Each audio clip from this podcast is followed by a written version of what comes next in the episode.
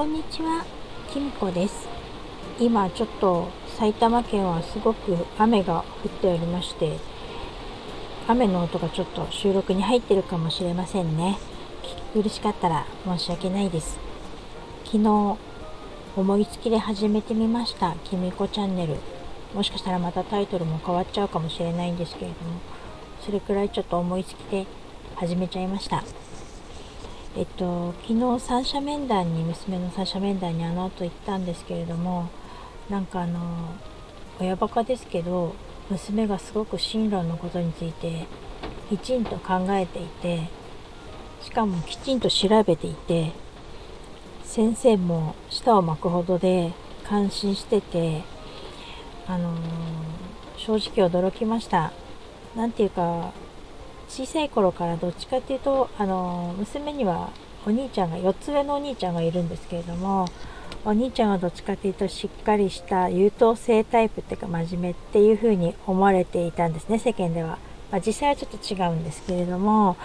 そういう風に私もしっかりしてるってお兄ちゃんのこと思ってて下の子はどっちかって娘は何て言うか天然でボワンってしてるっていうかなんとかなるさみたいな風にしか考えていないっていう風に思ってたんですけれどもどうやらそうではなくやっぱり女の子の方が現実的なのかなすごくしっかりと考えているし調べてもいるしなんかあのこの間奨学金を借りる借りないって話を娘とだいぶ話した時も感じたんですけれども彼女があの高校生になってからすごく成長したなっていうふうに感じました。やっぱり一度高校受験の時に落ちて不合格だって公立を落ちちゃったせいもあるのかすごく現実的に考えてるしなんかそこになんか親として感心したと同時に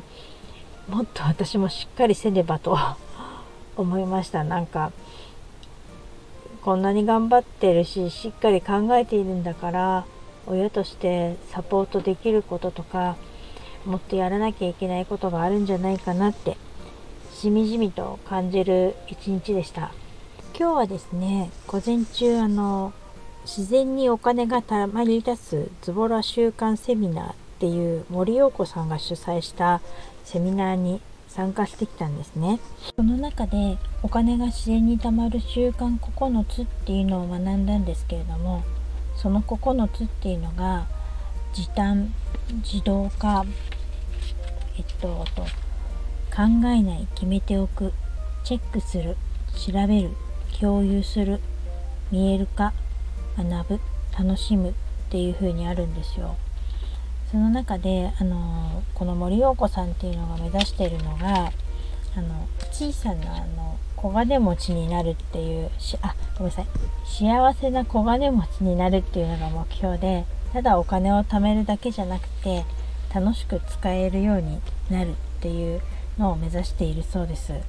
でなんか私も一応最近まあ教育費とかもいろいろお金がかかるので調べてはいたんですけれどもあのまだまだ見直さなきゃいけないことってたくさんあるなって思いました。なんか大きなことを始める前にまずやっぱり何事も足元からこう見直していくことってすごく大事なんだなって今回の講座見て思いました。